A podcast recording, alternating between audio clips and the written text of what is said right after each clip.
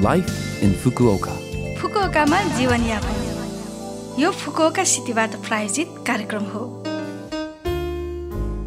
नमस्ते ओहाई गोजाइमास म सरिता यो लाइफ इन फुकुओका कार्यक्रममा फुकुओकामा बस्दै आउनुभएका नेपालीहरूका लागि सुरक्षित भई आरामदायक जीवनयापनका लागि आवश्यक जानकारीहरू नेपालीमा दिने आइरहेकी छु हरेक हप्ताको बिहिबार यो कार्यक्रम म सरिताको साथ सुन्न सक्नुहुन्छ छोटो समयको हाम्रो कार्यक्रम सुन्दै गर्नुहोला फुकुओकामा जीवनयापन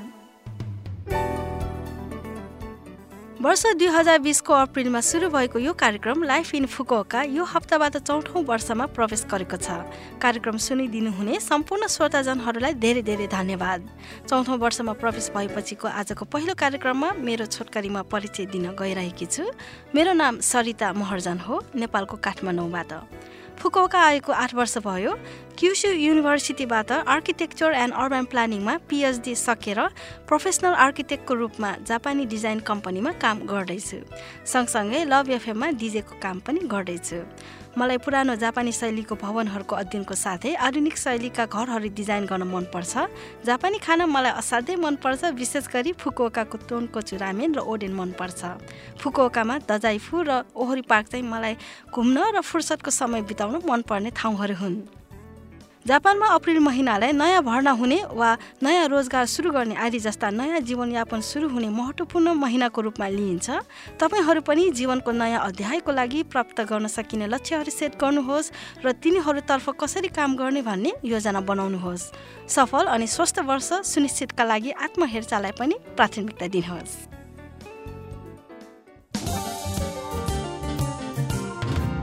फुकुओकामा जीवनयापन। आज पनि मैले फुकुओका सहरबाट जारी केही सूचनाहरू लिएर आएकी छु र पहिलो सूचना रहेको छ विदेशीहरूले परामर्श लिन सकिने काउन्टरको बारेमा।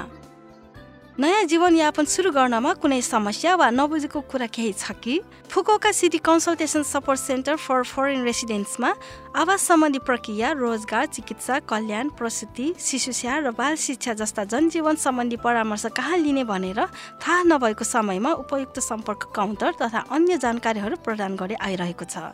फोन नम्बर रहेको छ जेरो एक दुई जेरो छ छ एक सात नौ नौ। फेरि एकपटक जेरो एक दुई जेरो छ छ एक सात नौ नौ। सम्पर्क समय बिहान नौ बजेदेखि बेलुका छ बजेसम्म शनिबार आइतबार सार्वजनिक विधा नयाँ वर्षको विधाहरूमा बन्द रहनेछ। यो सेवा एक्काइसवटा भाषाहरूमा उपलब्ध छ। साथै राष्ट्रिय स्वास्थ्य बिमा फोहोर कर आदि जस्ता फुकुका सहरका प्रक्रियाहरूको बारेमा बुझ्नु परेमा दोभाषी सेन्टरमा कल गरेर आफू बस्ने वार्डमा सम्पर्क गरी परामर्श लिन सक्नुहुन्छ। फोन नम्बर रहेको छ जेरो नौ दुई सात पाँच तिन छ एक एक तिन फेरि एकपटक जेरो नौ दुई सात पाँच तिन छ एक एक तिन। अठारवटा भाषाहरूमा यो सेवा उपलब्ध छ। अर्को सूचना रहेको छ भियतनाम फेस्टिभल दुई हजार तेइस फुकुओकाको आयोजना सम्बन्धी। जापान र भियतनाम बीच कुटनीतिक सम्बन्ध स्थापना भएको पचासौँ वार्षिक उत्सवको उपलक्ष्यमा अप्रिल पन्ध्र र सोह्रमा फुकोका तेन्जिन सेन्ट्रल पार्कमा भियतनाम फेस्टिभल दुई हजार तेइस फुकोका आयोजना हुन गइरहेको छ। कार्यक्रममा भियतनामी पप कलाकारहरूद्वारा लाइभ परम्परागत नृत्य अनि आओदाय सो आदि स्टेज कार्यक्रमहरू बाहेक भियतनामी खाना आदि खाने र पिउने बुटहरू पनि राखिने भएको छ।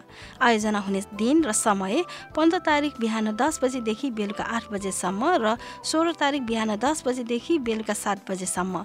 पानी परे पनि कार्यक्रम जारी रहनेछ तर हावाहुरी मौसम भएमा रद्द गरिनेछ।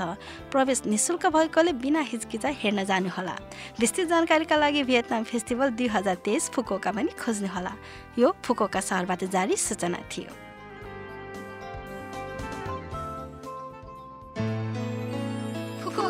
यो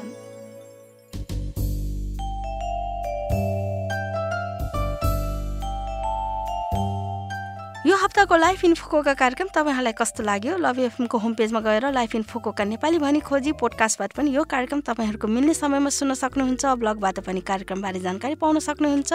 हामीलाई इमेल पनि पठाउन सक्नुहुन्छ। हाम्रो इमेल ठेगाना छ seven six one eight the rate love FM dot co dot JP नमस्ते!